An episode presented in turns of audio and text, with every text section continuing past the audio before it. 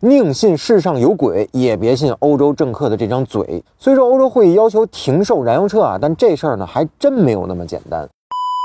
就在前一段时间呢，欧洲会议通过了相关议案，这就代表从二零三五年以后，欧洲将停止销售新的燃油车和燃油小货车。那简单来说呢，十二年后在欧洲呢就买不到烧油的汽车了，只能买新能源的电动车了。那欧洲喜欢燃油车的车主们呢，估计心都碎了，这是天要塌了。但是我觉得这个事儿呢没有那么简单，那甚至有缓儿。首先，提案的投票结果呢并不是一边倒，虽然有三百四十票赞同，但反对票呢也高达二百七十九票。那环保力量呢没有形成绝对的优势，保守派的反对力量呢还是很大的。虽然这些年的白左思潮在欧洲甚嚣尘上啊，那环保、素食、LGBT 等理念呢被反复提及，尤其瑞典的环保少女格雷塔更是红极一时。但是去年俄乌两国一干仗呢，欧洲的能源问题就凸显了。那德国呢被逼得重新挖煤发电，并且呢和环保人士呢。引发了冲突。那前去助威的环保少女呢，也被德国警察呢请走了。那根本就不惯着她。所以，当环保真的阻碍经济发展时，那大多数国家的政府呢还是理性的。那更多呢要考虑现实问题。而禁售燃油车的议案能通过，我觉得除了环保力量之外呢，也是欧洲各国政府对车企的政策倒逼。就以德国为例啊，那是被誉为汽车王国国的国家，但是去年电动车的销量排名第一的品牌竟然是特斯拉，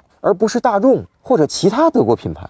这真是啪啪打脸啊！那再这么发展下去呢？德国就不是汽车王国了。那涉及几十万甚至上百万就业的汽车产业链也会面临危机。德国政府能不急吗？所以欧洲各国呢弄一个燃油车停售法案，逼迫车企们尽快放弃燃油车的既得利益，全心全意的发展新能源电动车，来确保欧洲汽车工业的领先地位。那这其实呢和当初我们国家把特斯拉独资引入做新能源汽车行业的鲶鱼是一个意思。那如果欧洲车企在几年后的电动车领域建树颇丰，那么现在的政策呢就算是成功了。但如果欧洲车企不给力，反而被美国、日本甚至中国车企呢给偷了家了，那么欧洲的保守力量一定会反弹。那不可能眼看着欧洲众多的车企呢被打趴下。那这样的结果呢，欧洲各国政府都是不能接受的。此外，这个欧洲的充电桩建设呀、电网负荷问题啊，都需要打问号。那大城市呢怎么都好说，那郊区和乡下可不是那么好普及的。毕竟他们的很多电网公司呢都是私营的，那做赔本赚吆喝的事儿呢可是不容易的哟。